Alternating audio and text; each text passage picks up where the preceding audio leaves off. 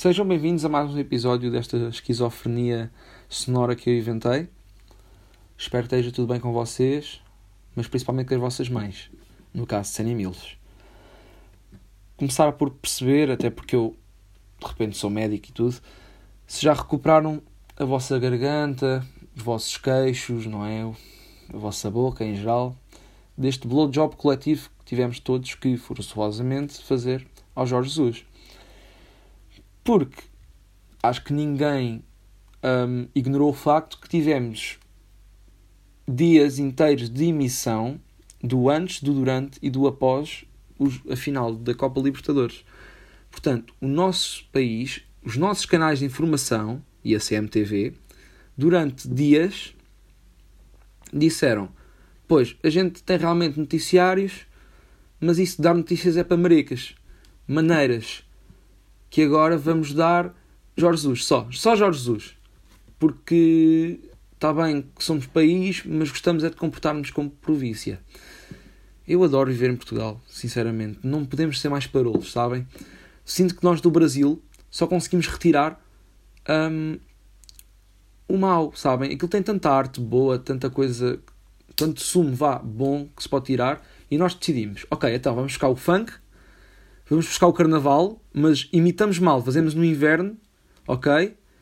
E não trazemos, vá, aquilo que o carnaval normalmente traz, que é mulheres muito, muito, muito, muito, muito, muito estupidamente até diria, atraentes. Trazemos, vá, a Sheila.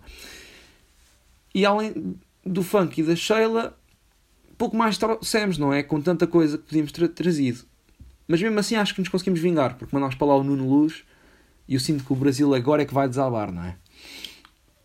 Bom, passado o tema da falta de informação nesta província, gostaria de falar um pouco sobre astrologia. Já sei que alguns estão a pensar, lá, lá vai o, o, o gajo ter mania que é comediante falar de astrologia, já sei o que é que vem aí. Pá, eu não vou alongar muito, porque lá está, acho que já se falou imenso de astrologia e eu ando a tentar escrever sobre isso com um ângulo novo. Obviamente que isso demora algum tempo e, portanto, ainda não consegui fazê-lo forma, da forma que eu queria. Mesmo assim, gostaria de deixar um apontamento. Primeiro, dizer que sou um descrente, um cético em relação a tudo o que envolve religião, espiritualidade, etc. Mas mesmo assim, acho que a irritação uh, começou, a, começou com muitos anos de ouvir eu sou tão Capricórnio, frases como esta, um, ou frases como bem, nesta Leo Season vou estar muito mais confiante. Que pá, a mim dá-me vá raiva porque é estúpido, sabem? É que desde a Basic White Girl até ao Sr. Armando, que não falha uma revista Maria, está sempre lá a ler os horóscopos e ligar a televisão para ver uh, a Maria Helena a dar baile a velhotas. Desde de um ao outro, eu só vejo uma justificação de comportamentos estúpidos com o posicionamento de corpos celestes no dia em que nasceram. Pá, dito assim, eu podia estar a dizer que era a mesma coisa, percebem? Tinha a mesma importância para o universo. E pá, e, e sei lá, sempre que vejo alguém a falar de signos e essas coisas, vem um cheiro a falta de personalidade, sabem? Justificar os acontecimentos da sua vida e os seus comportamentos com isso, pá, irrita-me solenemente.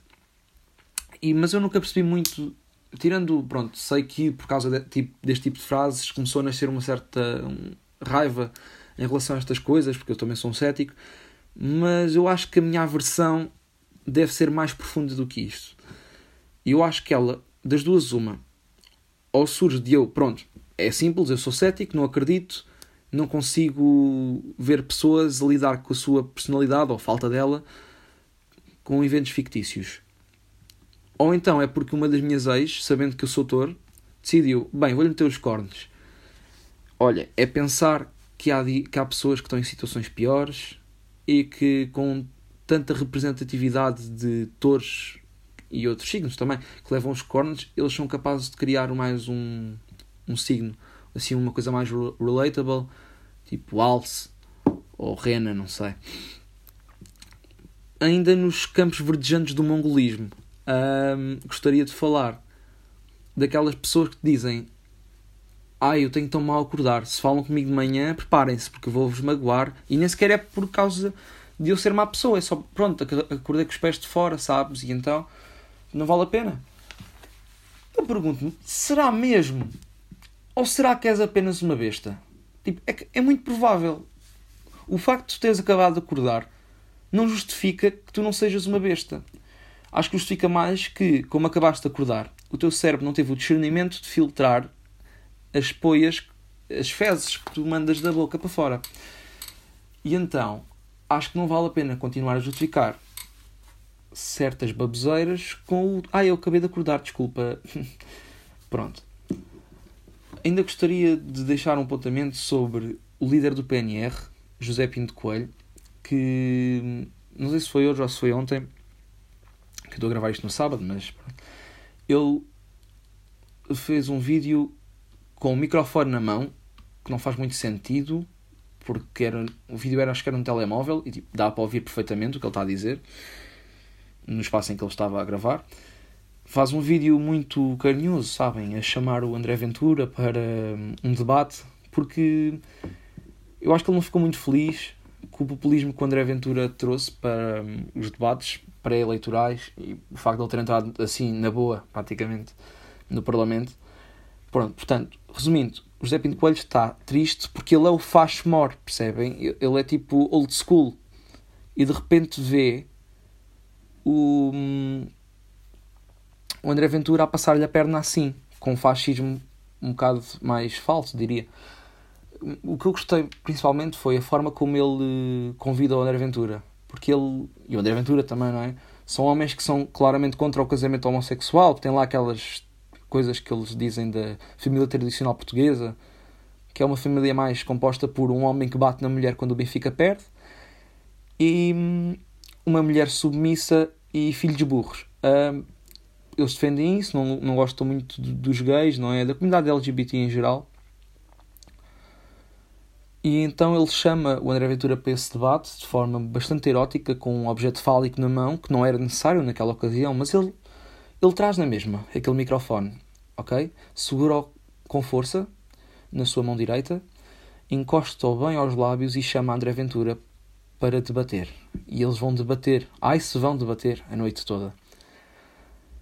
Uh, sinto que isto agora ficou assim um bocado mais erótico e como isto não é um, um podcast de para essas coisas, não é? Porque eu não sou cá não, eu sou um homem, eu sou um homem devoto. Eu não faço essas coisas. Eu vou à igreja todos os domingos, pegar fogo àquilo. Então, para finalizar, deixo apenas uma espécie de questão retórica, que é: se eu abrir um canil na China, quanto tempo demora até aquilo virar uh, um restaurante buffet? Adeus.